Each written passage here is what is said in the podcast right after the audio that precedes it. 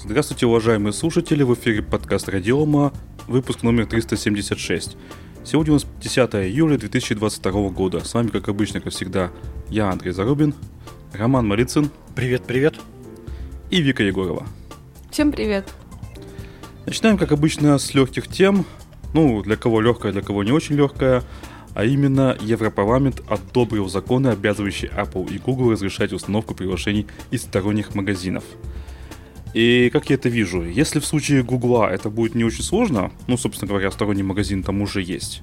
Просто они с ними тяжеловато работать, потому что там нужно подтверждать отдельно на каждое приложение у его установку и отдельно на обновление. Это неудобно. Вы же пользуетесь этими российскими сторами и этим F-дроидом? Да. Вот каждый Нет. раз нужно подтверждать обновление. Это неудобно. То есть там нет кнопочки обновить все и сразу. Это, пожалуй, единственное, что раздражает. То есть в случае Google все не, не сложно, а в случае Apple вообще непонятно. У них же в принципе такого функционала нет. Что они Да. делать-то будут? А штрафы, вы обратили внимание, штрафы? 10% от всего годового оборота. За повторное нарушение Офигеть. 20%. Это очень В много. общем, оборотные штрафы.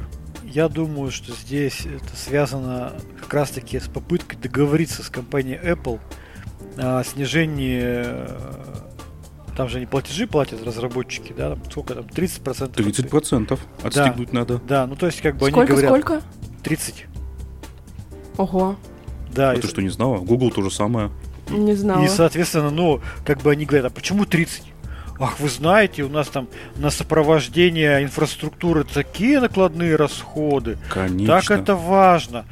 Поэтому вот 30% это обоснованная цена. Они говорят, слушай, ну окей, пусть ставят тогда, возьмут и бесплатно из другого какого-то магазина ставят, из стороннего. Там подешевле будут условия. И они такие, а! Они сейчас, мне кажется, встанут перед выбором. Либо снижать как раз-таки вот эту стоимость э, отчислений, которая всех бесит раздражает, либо давать возможность э, ставить из сторонних магазинов. Мне кажется, вот как раз торг, торг-то идет в эту сторону. Не обязательно. Там же суммы штрафов очень большие, а у всех, включая Евросоюз, сейчас проблемы с деньгами. А тут можно пограбить. А компания Apple очень богатая. Не, ну пограбить-то это да. То есть ты думаешь, это заговор? Так что, деньги-то всем нужны. Я не знаю, как сейчас, а несколько лет назад у Apple на счетах валялось 200 миллиардов. Ну, просто так, на счетах. Мгм. Сейчас, наверное, еще больше. Это Куда, копейки зачем вам вообще деньги нужны? Пусть отдают. Я, честно говоря, а, меня проблемы Apple мало волнуют. Ну, вынудят, потом будет касаться, потом будет какая-нибудь апелляция, потом еще, еще года полтора, мне кажется, будут судиться. Не, до, ну, того, до того момента, как решение вступит в силу. Так что э, не торопитесь. Года полтора это в лучшем случае. Мы же знаем, как длятся судебные процессы на Западе.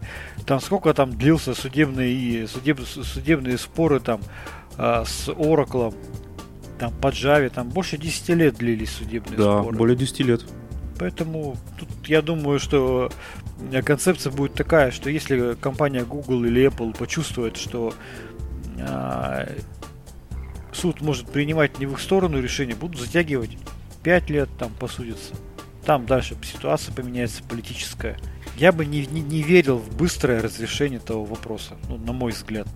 Не, ну мне просто лю- любопытно понаблюдать, что будет. А вдруг компания Apple все-таки разрешит делать сторонние магазины? Я очень Нет, сильно вряд в ли. это Скорее сомневаюсь. всего, они найдут какую-нибудь лазейку и все. Да-да-да. А вот какую? Тоже интересно. Ну, ничего, я думаю, у них есть деньги на людей, которые займутся поиском выхода из этой ситуации. У них, насколько я знаю, очень хороший и богатый штат юристов. Ну, Высокооплачиваемых. Ну вот, они будут над этим работать. Да, отрабатывая зарплатку. И еще у Ну них... что, давайте... Да, я просто закончу в, за- в за- в завершение. Еще у компании Apple есть, конечно же, в загашнике а, много патентов, которых они оформили. Если что-то сильно пойдет не так, они просто начнут эти патенты доставать из пыльного шкафа, трясти ими и все равно свои, так скажем, позиции отстоят. Вот. Ну что, давайте теперь про Россию и российские мобилки поговорим. Да. А, в России снова разрешат продавать смартфоны и телевизор без отечественного ПО. Ну, это из-за того, что тот самый параллельный импорт. С этим сложности начались. смысле, без Яндекс браузера, что ли, или что? Да, представляешь, какой ужас. Как можно без Яндекс браузера это Ну, прожить? ну, тут же ситуация такая, потому что простая. То есть раньше иностранные производители хотели зайти на наш рынок, а мы им И говорили, были вынуждены если, предустанавливать да, ПО. если вы хотите попасть на наш рынок, тогда, пожалуйста, предустановите. Они такие, окей, мы хотим попасть на ваш рынок, мы предустановим. А сейчас ситуация такова, что им запрещено выходить на наш рынок, ну и, соответственно, мы им не можем эти требования пред- предъявлять. А дальше, как, как ты правильно сказал, раз мы им не можем требования предъявлять, а товары все-таки хотим через параллельный импорт получить, то бессмысленным становится введение этих требований, потому что мы ввозим как бы серыми с какими-то схемами. Да, и в результате этого просто пострадают продавцы, а не производители. Вот и все. Смысла в этом действительно никакого стало нет. Рычагов, Поэтому да, рычагов теперь нету. Да ладно, я думаю, что покупатели смартфонов переживут без Яндекс браузера. Что там еще? Госуслуг. госуслуги обязательно, ты что? Ну, Как можно без Ну, госуслуг-то? Но их же спокойно можно скачать, какая разница? Если они тебе нужны, просто скачай. Ну, конечно. Но только почему с этими, допустим, с самсунгами несчастными идет целая пара десятков предустановленных приложений, которые еще не удалить? Почему я не могу удалить со своего телефона, допустим, вкон... Ой, ВКонтакт, э, Facebook? А не могу и все.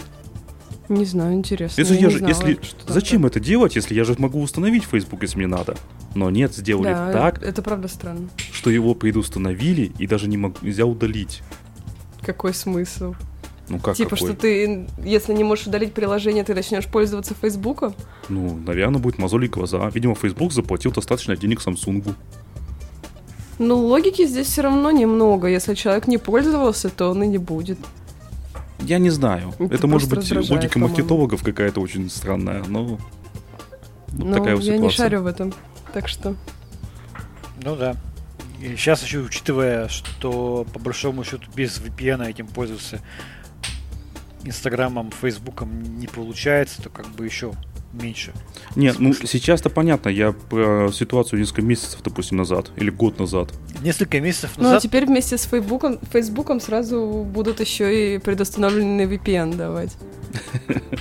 Несколько Да. месяцев назад э, история это развивалась немножко как бы в другую сторону. Да, как бы мы видели все эти предложения там об установке русских приложений, таких как Яндекс Браузер, госуслуги. Но ситуация двигалась в сторону большой предустановки именно с заменой операционных систем. Вот эти-то приложения, это был как бы, знаешь, первый шаг, тестовый, да, просто выстроить взаимоотношения. Вообще хотелось-то как бы предустанавливать именно операционные системы. И вот на самом-то интересном месте все и остановилось. Ставить-то как бы предложень, приложеньки там и ПКшки-то это не сильно большая проблема.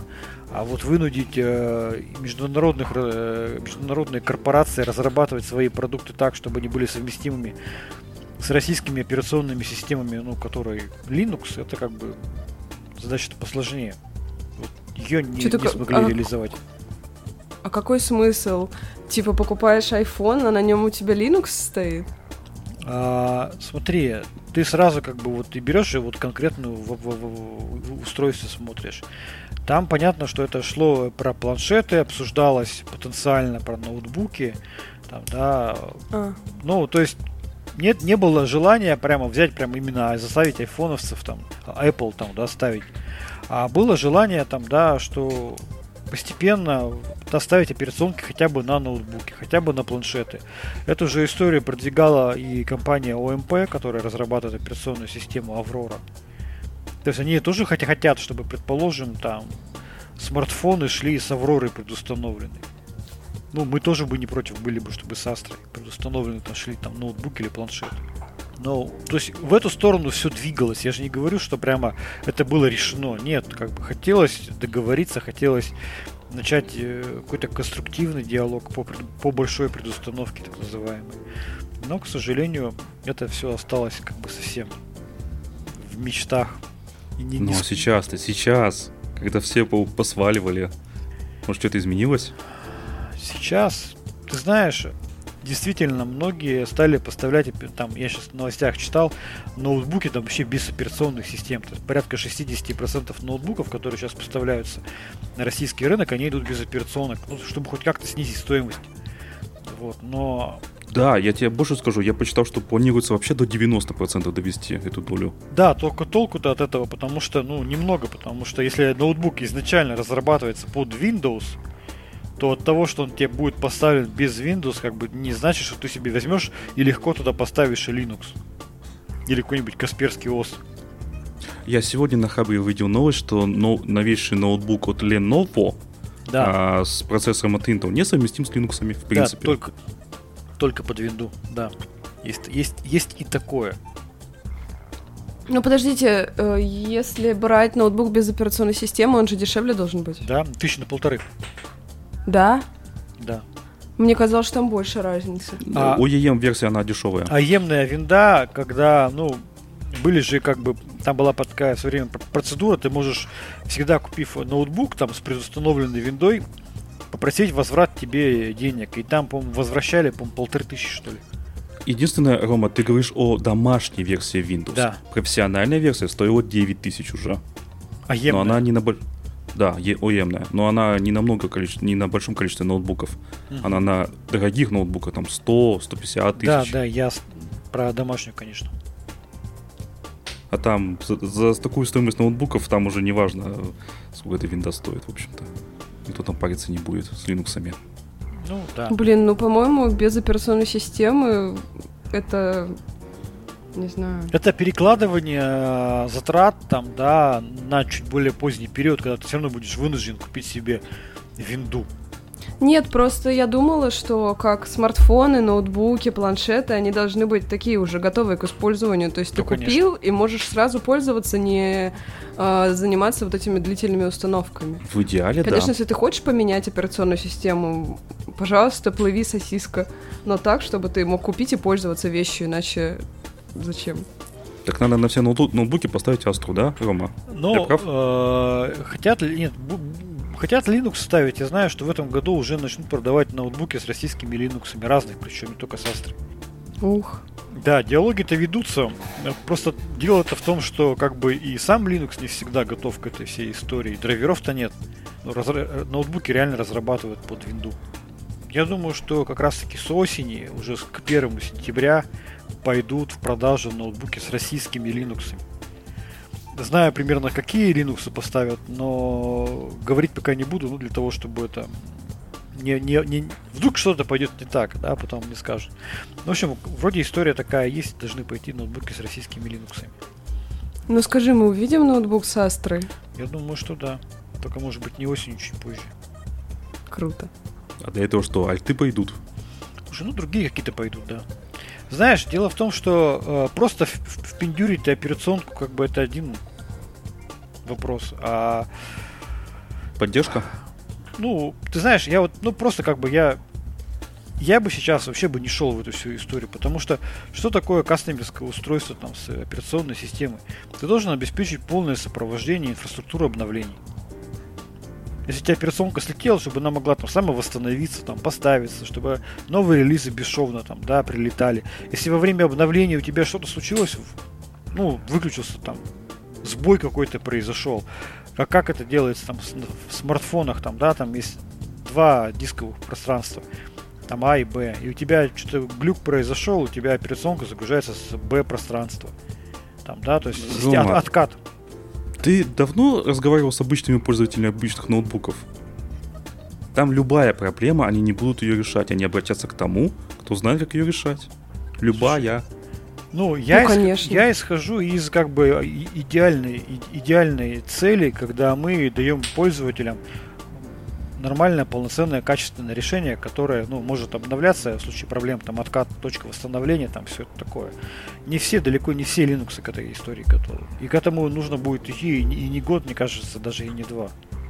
Ну, пока что, да, будут ставить просто обычный Linux, там, да, если какая-то проблема возникла, будут идти к знакомым, к друзьям, переставлять, сформируется рынок услуг по переустановке Linux. Помните, как раньше там девушки просили мальчиков в гости приглашали, говорит, переустанови мне винду, также будут просить переустанови, переустанови мне Linux. Удали Вик... мне Linux и установи мне винду. Вика, тебе переустанавливали Mac? Так а что его переустанавливать? На одну кнопку нажал и все. Видишь, вот, какая скучная операционка. Вот, я, вот к этому надо стремиться, к, э, к такому уровню сопровождения пользовательских устройств. То, к чему мы привыкли на планшетах и на смартфонах. А история, когда просто тебе вкорячат Linux любой, и когда ты должен будешь его там чтобы переустановить, где-то скачать, записать его на флешку, переразбить диски там, хом отдельно, нераздельно. Вот эта вся трихомудия, мне кажется, как бы пользователям будет, извините за выражение такое, а, будет как-то не очень приятно. Не, не к этому привыкли наши пользователи домашние после стольких да. Домашний пользователь и винду не переустанавливают. И даже не восстанавливают. Слушай, ну я, мы брали как-то ноутбуки с виндой, там без специальный раздел, типа если во что-то пошло не так, рекавери, там мод. Естественно, но обычно людям страшно. Да, но они хотя бы знают, как ей пользоваться. А тут с Linux будет куча проблем первое время. Типа, я скачал программу, почему она не запускается, а у него там экзешник. Да. Это печалька, конечно. Ну, Представь обычного человека, не айтишника. Ну, что представьте, я их знаю. Ну вот. То есть они от этого далеки, им будет реально сложно. И первое, что они будут делать после покупки этого ноутбука, либо ставить винду прямо в магазине, либо идти в какой-то сервис и ставить там винду. Кстати, да, вот такие сервисы, скорее всего, расплодятся как грибы после дождя. Люди Они еще кучу денег будут за это драть. Конечно, обязательно. Еще будут говорить, что якобы... И говорят будут еще, что якобы винда это лицензионная. Да, и что работа очень сложная. Ну, в общем, как э, сколько там сейчас ценники иногда за доустановку программ на Android там по 5 по 6 тысяч. Ну, там... Я, я таких не видел, не знаю. Ну, в интернете есть истории, когда там какой-нибудь дедушка покупает смартфон, ему там еще на 5-6 тысяч доп. услуг, там, типа, установка смар... да, антивируса, да, да. там, установка Инстаграма, там, и так далее. У Рестора то же самое. Они там какие-то дорогущие услуги за установку офиса тебе на телефон или на планшет, еще какие-то программы, создание аккаунта вот этого вот э, iTunes App Store тоже за деньги сделают. Будет то же самое. Вот, давайте еще дальше продолжим говорить о проблемах. Давай. А, следующая у нас новость, у нас а, опять же с, связанная с экспортными ограничениями. А, и не только с ними. Значит, э, Ростех столкнулся с трудностями из-за проблем с процессором в смартфоне AIA T2. Значит, э, многие видели были анонсы, показывали смартфон AIA T1, который был выпущен не так давно. Позиционировался он как российский телефон. Выпущено его было, сколько я помню, 500 экземпляров, которые даже, по-моему, они не серо были раскуплены. Вот, и была идея, видимо, уже новую версию телефона AIA T2 делать на российском мобильном процессоре Skiff от NPC Elvis. Фишка этого процессора в следующем. Он действительно позиционируется как мобильный. Там крайне маленькое тепловыделение. Ну, вообще, как бы изначально. Я не знаю, там там цифры я сейчас не помню, но там что-то там около 5 ватт, там, ну, прям, он прям совсем позиционировался мобильный-мобильный. И все были всегда уверены на, в отрасли, я был всегда уверен, что это прямо вот на текущий момент это прям, ну, единственный российский прямо мобильный процессор. Вот. А, и я прекрасно понимаю ребята из госкорпорации, коллег, да, из госкорпорации Ростех, которые запланировали создание этого а, нового телефона именно на мобильном процессоре. И оказалось, выяснилось, что мало того, что производство этих процессоров остановлено, да, со стороны TSMC, и какого-то а, внятного количества получить этих процессоров невозможно. Причем, что я тоже в курсе, что э, процессоры Skiff были заказаны и оплачены давным-давно. Да, и там постоянно отодвигались сроки.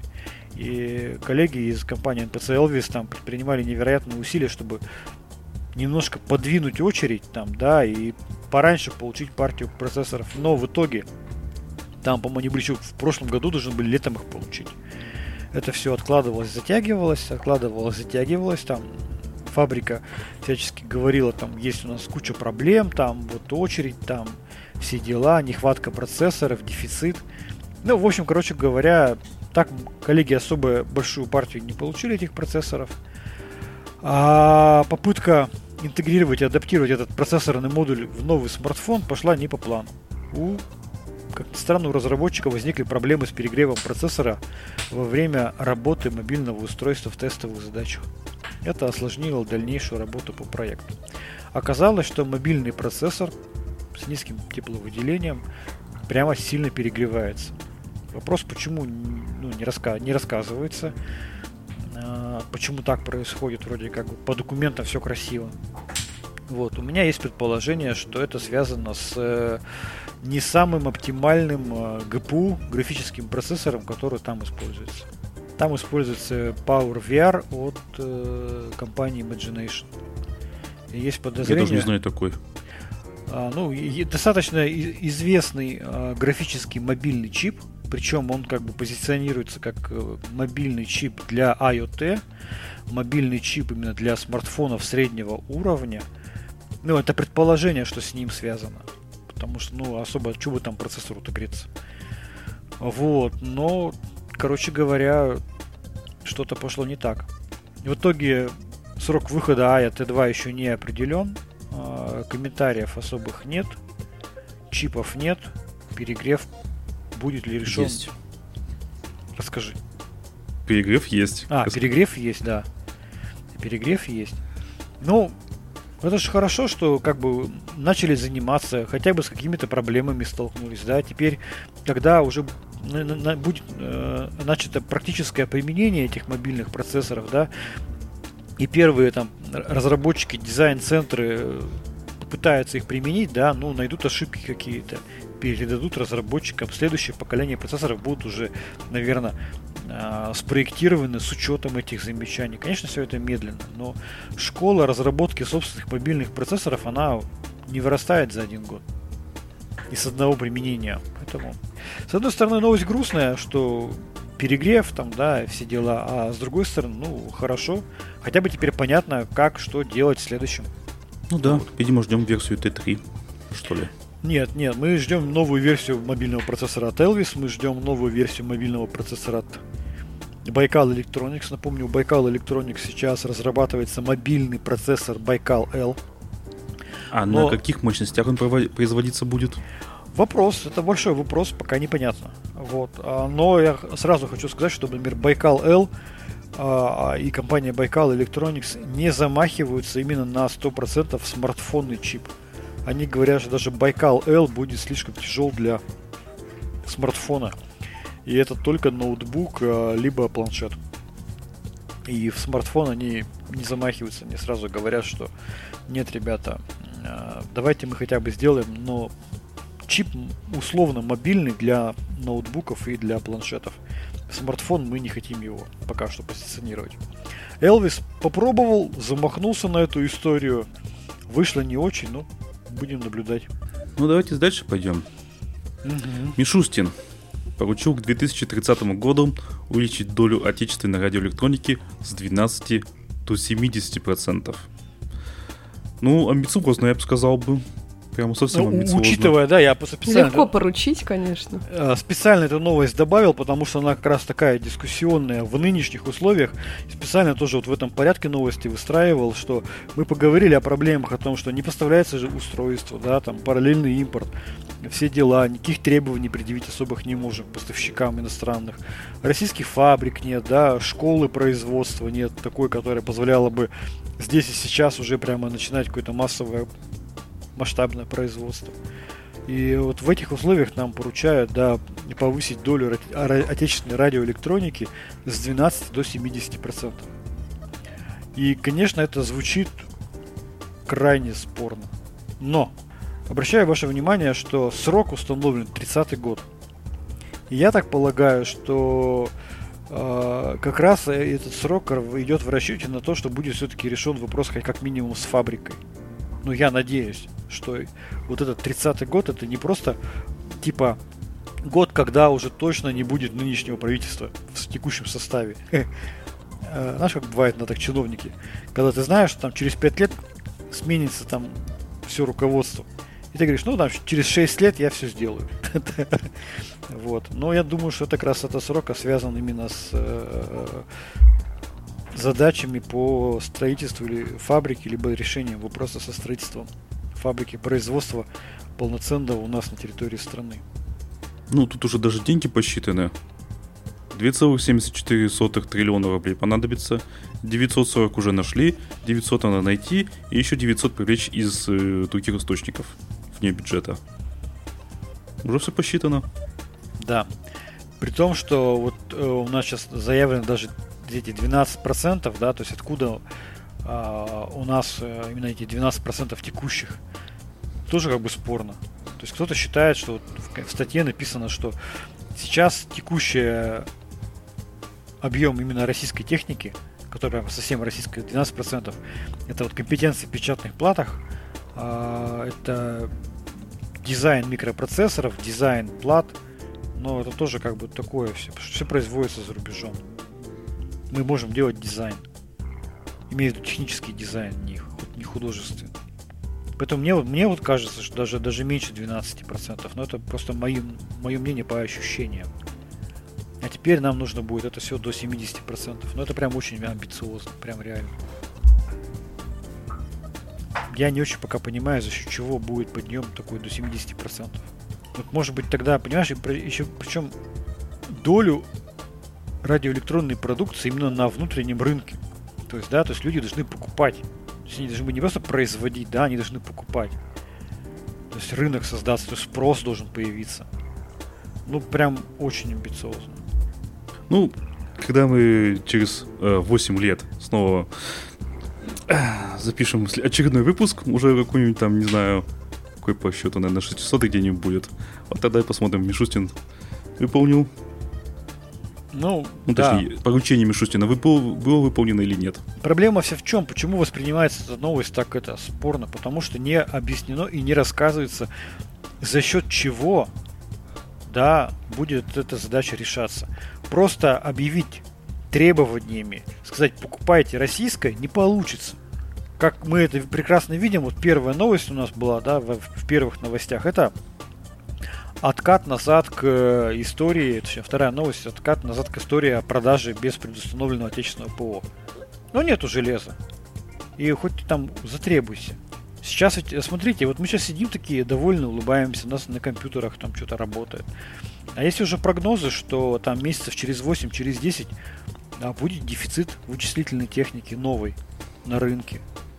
И в таких условиях полного дефицита там уж хотя бы иностранное закупить уже счастье будет. Ну, я не знаю, я просто немножко пессимистичен, возможно, но хочется знать, за счет чего будет э, создаваться рынок э, для отечественной микроэлектроники в объеме 70% от э, спроса. Пока ну, что. Ну, языки скажут, что будет опять переклеивание, переклеивание наклеек. Да бог бы с ним. Мне кажется, даже такая схема уже не будет работать с переклейкой, то есть, ну, не продают, если... Нет, но он же сказал увеличить до 70%, а если на рынке ничего не будет, то считай, миссия выполнена. А, то есть с одного до двух то там, да, если уже рынок схлопнется вообще. Да, типа три из четырех будут наши, вот и все. Ну, пожелаем удачи правительству Российской Федерации Э, в не просто как бы в декларировании этих планов, но и в их успешном достижении и реализации. Ну, компьютера мне хватит, думаю, еще лет на 5. Это по моим прикидкам. У меня там Intel 9, по-моему, поколения, да. Так что потянет. Ну, для подкастиков тебе надолго хватит. Подкастиков, а да, вообще надолго. А телефончик можно купить на Алиэкспрессе. Вообще easy. Причем существенно дешевле, чем в России. Тот же самый Samsung. В общем, вся, то есть ты считаешь, что вся надежда на Алик? Алик топ.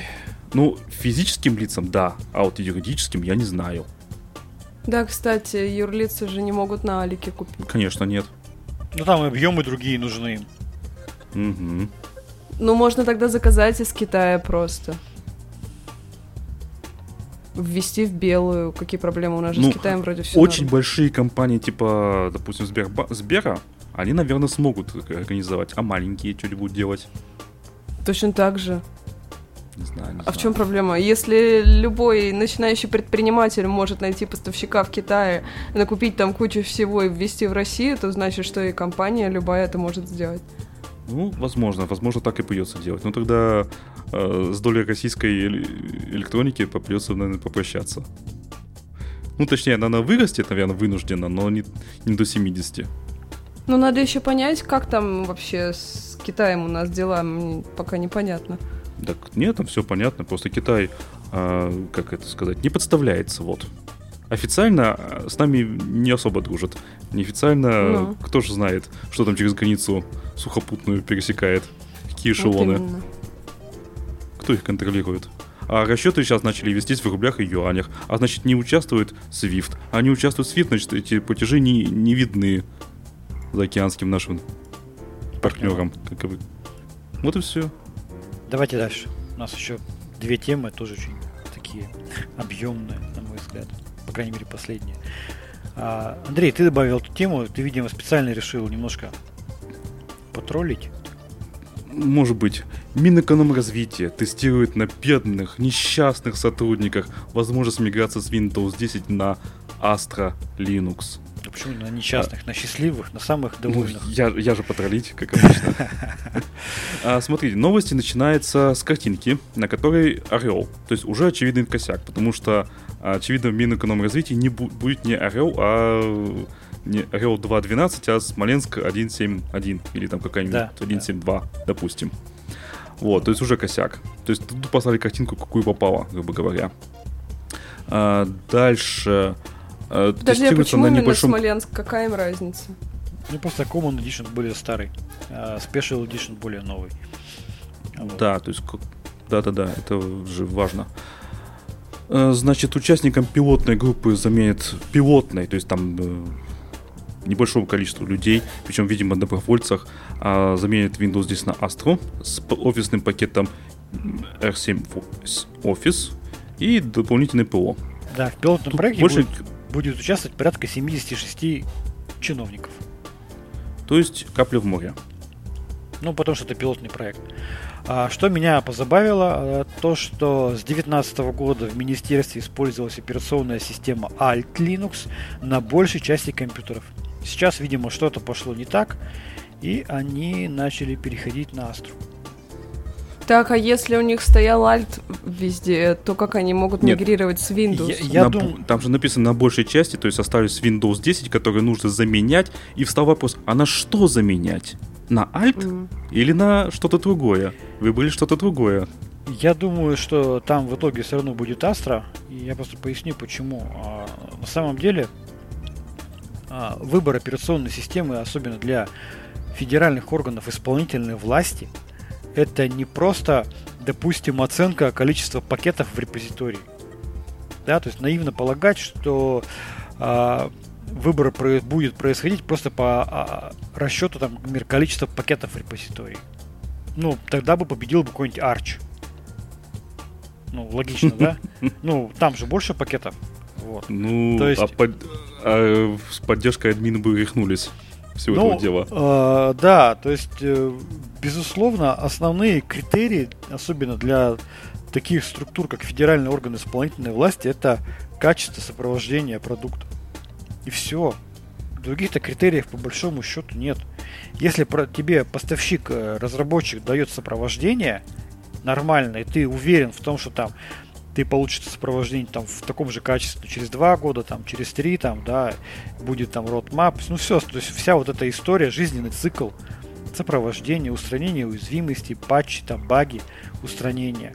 Вот такие решения будут выбираться, а не наличие там, допустим, а, какого-то пакета. Потому что всегда пакет можно там доставить. Его даже дособрать можно под заказ. Я, ты знаешь, меня тут как-то спросили, а почему так? Почему вот Astra вот успешно на коммерческом рынке, а вот какой-нибудь там другой дистрибутив, где там он более свободный и там может быть больше пакетов, почему он менее успешен на рынке? А, у нас даже была такая шутка внутри, э, ходил с коллегами. А давайте себе представим, что существует такая формула, шутливая, что объем выручки компании разработчика э, дистрибутива Linux рассчитывается по формуле π умноженный на количество пакетов в квадрате в репозитории. Но это же, но это же глупо. Да? Это очень наивно предполагать, что объем выручки равен там какой-нибудь там π умноженный на количество пакетов в репозитории в квадрате. И когда ты говоришь, говоришь о такой формуле, у народа сразу такие глаза расширяются, говорит, в смысле, ну это же бред. Ну да, бред. Ну потому что объем выручки, э, возможность продать продукт, а он вообще складывается не из количества пакетов в репозитории, он складывается из потребительских характеристик. А, да, количество пакетов это может быть какой-то потребительской характеристикой, но она зачастую не является основной. Можно, знаешь, там насобирать там, я не знаю, помните вы в свое время когда э, заходишь в какой-нибудь старый дистрибутив Linux в их пакетный репозиторий, и там там 50 тысяч пакетов. Начинаешь смотреть там 70% какого-то трэша. Какие-то старые консольные утилиты, которые выполняют какую-то одну функцию. То есть ты ничего с этого сделать не можешь. Да зато пакетов много. Так это же Unix Way. Я понимаю, но немножко не то нужно потребителям сейчас я уверен, что все-таки э, ФАИВы и другие крупные ответственные организации будут приходить на Астру. Это мое личное мнение. И именно по, не потому, что там будут считать количество пакетов. Хотя сейчас у Astra практически самый большой репозиторий. Мы усмотрели, по-моему, в Сизифе там что-то там 19 тысяч пакетов, в Астре там уже 20 тысяч пакетов. Но не суть. Э, не, по, не по количеству пакетов буду смотреть. И не по наличию того, что там а, сколько там из этих пакетов под свободной лицензией GPL или не под GPL они распространяются. Конкретные коммерческие потребители будут смотреть по другим критериям. Это SLA, это сопровождение, это жизненный цикл, это э, там лицензии, там, это работа с другим приложением корпоративным, которое используется. Поэтому мне кажется, что тестирование будет Надеюсь, оно будет успешным и будет выбран Astra. Потому что как раз сейчас Astra такой сервис и предоставляет. Ну да, я согласна с тобой, что для госучреждений всего это самое важное, это поддержка, конечно. Техническая поддержка, в смысле. Наличие ее, скорость и все такое. Пакеты, фиг с ними. Ну, слушай, пакеты дос- дособирать можно. Это вот просто, это вот количество пакетов, это это это важно э, частным пользователям, которые там энтузиасты, исследователи, им хочется поиграться. Но э, в корпоративной среде играться нельзя. Ну, нельзя играться в корпоративной среде, когда у тебя 700 информационных систем в составе организации, и ты их э, с, с огромным трудом увязал друг с другом, и они как-то начали все взаимодействовать через какие-то единые интеграционные шины, и у тебя накопилось огромное количество легаси, от которого ты никуда не денешься. И приходит восторженный э, молодой мальчик э, сисадмин и говорит, а в Арчи столько пакетов крас классных, а еще мы аур подключим и там до 100 тысяч доведем. Тебе хочется его уже пристрелить в этот момент. А вы читали комменты к этой новости? Слушай, угу. я так мельком посмотрел, можешь ну, рассказать? Ну, там... И там даже не обсирают, что самое главное. Не, ну там стандартные заблуждения. Допустим, что Астра это форк древнего Дебиана, а что Фай, Фай это переделанные кеды. Вот такие вот вещи. Ну, пусть пишут, пусть пишут, как бы люди не разбираются, пусть пишут. А, важно ведь в то, что Минэкономразвития, чтобы оно по итогам пилотирования определилось, устраивает ли их качество А продукта и Б качество сопровождения. Если их устроит А качество продукта и Б качество сопровождения, они выберут этот продукт. И они не будут смотреть, опять же, на количество пакетов. Как ни странно. Потому что им нужно просто, скорее всего, поставить А Linux, поставить Б там какой-нибудь 1С, там В какой-нибудь там Касперский, там, не знаю, Д там какой-нибудь э, VPN клиента от Infotex. Это вообще совершенно другой рынок, там другой набор приложений требуется. Там не нужен какая-нибудь там open source софтина, которая там выводит какие-то графики, мониторит что-то. То, что так любят некоторые сисадмины. Вообще другой стек там используется. Коммерческого софта. Как ни странно. А еще там домен нужен. А еще там нужен домен. Да, домен. Сопровождаемый. А еще нужно Это устранить... сейчас у кого? У Астры. Еще нужно устранение уязвимости. Фазинг, да, Вика? Кстати, анонсирую, у нас скоро выйдет статья про фазинг на Хабре, так что можно, можно будет почитать. Статья от Астры про фазинг на... И кто Там ее будут объяснить, что это вообще такое? Да. Для, для тех, кто не понимает. Так кто ее напишет? Да. Сейчас не поняла. А, Разве не ты? Вика, твой коллега написал уже статью, мы ее уже практически согласовали. В смысле, какой коллега? Я тебе потом расскажу. Ты что, гонишь? Я тебе потом расскажу. Ты выпало, видимо, из контекста. Ладно, давайте дальше. У нас последняя новость. А, разработчиков СПО по всему миру призвали бойкотировать GitHub, который научился писать код без участия человека. Речь идет о проекте Copilot. Ко- Надеюсь, я правильно его почитал. А, это изначально был бесплатный виртуальный помощник программиста, который занимался, который самообучался, ну или его принудительно обучали, тут я затрудняюсь сказать, на исходном коде, который расположен непосредственно на GitHub. И теперь, вот буквально, по-моему, с 1 июля этого года он стал платным. Цена вопроса там, на мой взгляд, копеечная, 10 баксов в месяц. Ну, то есть это просто ни о чем, по большому счету. Вот. И тут доходит, до, до интересного доходит, что уже до 30% нового исходного кода на GitHub генерируется вот эти вот э, копилотом. Как это такое, а? Сколько программистов будут не нужны? Штука. Э, она вызвала вообще огромный ботхерт у огромного количества людей, которые занимаются Еще бы. Потому что, а, они сказали, боже мой, теперь на нашей интеллектуальном труде, да, какой-то робот без разрешения без разрешения, там, да, и начал генерировать код. И это просто вы... И заметьте, обратите внимание, что это все происходило давным-давно.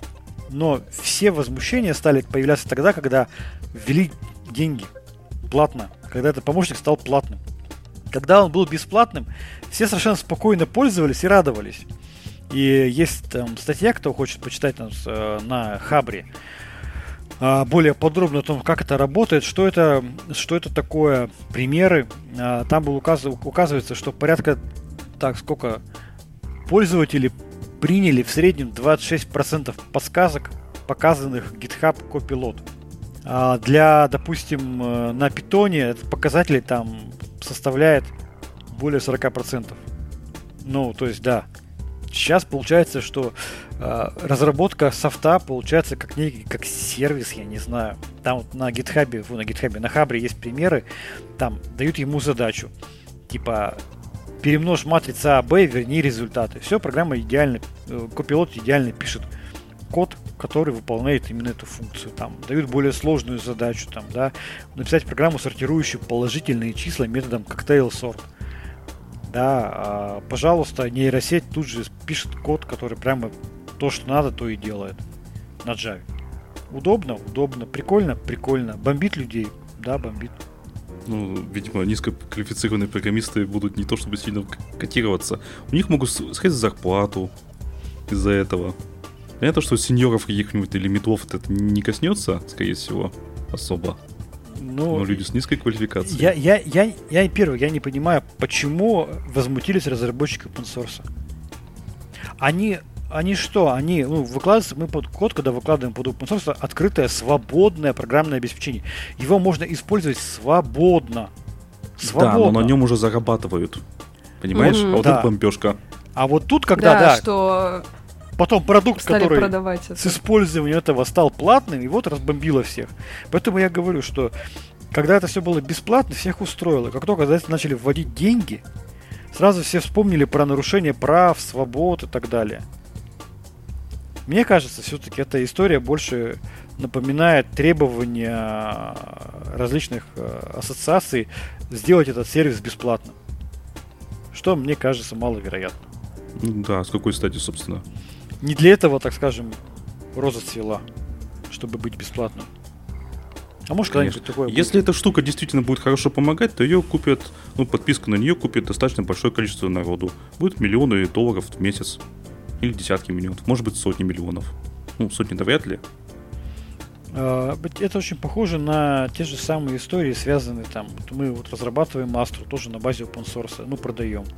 И у людей тоже прям, ну, прям бомбит. А почему, на каком праве вы продаете код, который в себе состоит куски, содержит в себе куски open source? Ну да, продаем, это нормально.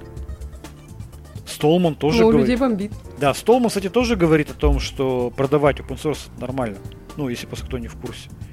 Посмотрите, узнайте, что бесплатное, свободное это не равно бесплатное. А, там речь больше о доступе к технологиям идет, о свободе, а не о бесплатности. Да, у людей бомбит. Мне понравился крутой инструмент. Я, ну, я не программист просто, я так посмотрел. Там, да, если можно простым человеческим языком э, написать какую-то там частную задачу, и тебе выдаст нормально работающий код. А, мне понравилось то, что в статье там вузы подписались на подписку на этот сервис. Хотя, по идее, вузы-то наоборот им это не нужно, потому что они должны делать так, чтобы студенты сами учились писать код. Ну, помнишь, когда-то в школу были запрещены использовать калькуляторы? Да. А сейчас? Я помню, это меня нам запрещали. А потом разрешали. У меня на столе лежал э, инженерный калькулятор. Несколько лет. В последних классах. И ничего. Теперь вот так будет. Помощник, который будет помогать писать код. Ну, вот, знаю, не куски знаю. кода за тебя. Вика, ты как? Ты вот против этого, этого сервиса? Ты считаешь это нарушением или ты не считаешь это нарушением? Я, вот, например, не считаю. Нет, я считаю, что это очень круто и вообще классная штука. И если она есть, надо ей пользоваться. А ты, Андрей? Я думаю, это уже не важно, что мы там считаем, ей будут пользоваться. Кстати, вы, кстати, поняли, почему называется копилот? Нет. Но... Копии, ну, копирование. Нет, нет, не, нет, нет, не, не слово копирование, слово... Это у них там, по-моему, такой вариант, там, да, ко-модератор, там, да, ко-девелопер, ну, в общем, а, помощник. Понял. Ну, я подумал, это типа второй пилот. Да, да, да, да, да, второй пилот, то есть, ну, как бы, который с тобой по -по в паре работает. И это, по большому счету, действительно выступает как некий автоматический механи- полуавтоматический механизм, который позволяет автоматизировать часть действий, как знаешь, автопилот там, да, или подруливание там, да, на автомобилях. То есть это не исключает полное там, а, как это, руление пилотом, но вот копилот такой помощник. Поэтому, ну, нормальный сервис, чего бы нет-то. Ладно, Сейчас... это, конечно, все замечательно, но российские и белорусские программисты воспользоваться этим не смогут. А, да, потому что э, ведь основная это в чем прелесть этого сервиса? Почему за это хочется платить? Это поможет ускорить вывести, вы, вы, вывести продукты на рынок. Сейчас же все хотят, все коммерческие компании хотят сократить time to market. Время на, до вывода продукта на рынок. И сейчас, если ты можешь за счет использования такого копилота ускорить разработку там, на процентов 20 и вывести свой продукт, там, допустим, на 4 месяца раньше, чем конкуренты, да, такие деньги там в 10 раз больше заплатят и будут счастливы коммерческие компании. Удобная штука для ускорения вывода продукта на рынок. Быстрее будет писаться код. Я бы на месте коммерческих компаний пользовался бы в полный, в полный рост. Ну, там надо еще посмотреть, э, вот этот написанный код, кому авторские права будут принадлежать. Это тоже важно. Да, надо посмотреть, я согласен с тобой, что это такой момент тонкий. А то могут быть нюансы. Microsoft не та компания, которая упустит свою выгоду. Опять с другой стороны, как потом доказать, да, что это было написано именно так? Ну, посмотреть стоит. Ну, логи внутри Microsoft. А потом юристы майкрософтовские же с окладами большими. Microsoft, они же так как бы не, напрямую не работают, они, они я, текущие их лицензии, это когда ты берешь их открытые библиотеки разрабатываешь, там просто указано, что вы можете использовать код там, да, при работе там, в операционной системе Windows. Саму платформу защищают, а не сам код, по большому счету. То есть, пожалуйста, используй, но что только под Windows. А под Linux там не смей генерить. Хотя, ну, это я так придумываю. Не думаю, что они тоже так сделают. Надо, ну, ну, посмотреть Не, ну я, я тоже, конечно, сейчас придумаю, сомневаюсь, что они будут заниматься там э, судебными исками там по поводу авторского права на код. Но чем черт не шутит. Да, но в итоге я думаю, что мнение вот этой ассоциации, которая э, высказалась резко против Software Freedom Conservancy, оно как бы ничем не закончится. Ну, пошумят, пошумят, скажут, ну окей, прикольно, привлекли внимание к себе. Нет, люди пойдут туда, где удобно. И так, где можно сэкономить время, силы и нервы. Нет, так а, даже не, это же не в удобстве, это быстро, это ускоряет, это, ну, это да, выгодно, время. экономически выгодно. Люди, коммерческие компании пойдут туда, где это экономически выгодно. И там они не будут смотреть на морально-этические принципы, там, fireplay там и так далее. Они посмотрят, легитимно, легитимно, выгодно, невыгодно, все. Больше ничего не волнует.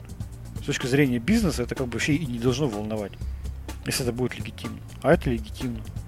Я на месте бы вот этой компании, которая в, в, начало возмущение, ну, пусть бы они тогда как бы а, нашли бы конкретную юридическую заковыку, там, зацепку, там, да, и доказали бы, что незаконно обучать. Но они же не доказали, и поэтому просто начали на эмоциях разгонять все это, весь этот шум. Я эти все истории уже вижу в разных чатах, там, по open source, там, люди возмущаются, как же так? Ах, вот это Microsoft. Ну, вы найдите юридическую причину, почему этого делать нельзя. Пока что я этого не видел. Потому что такой причины нет.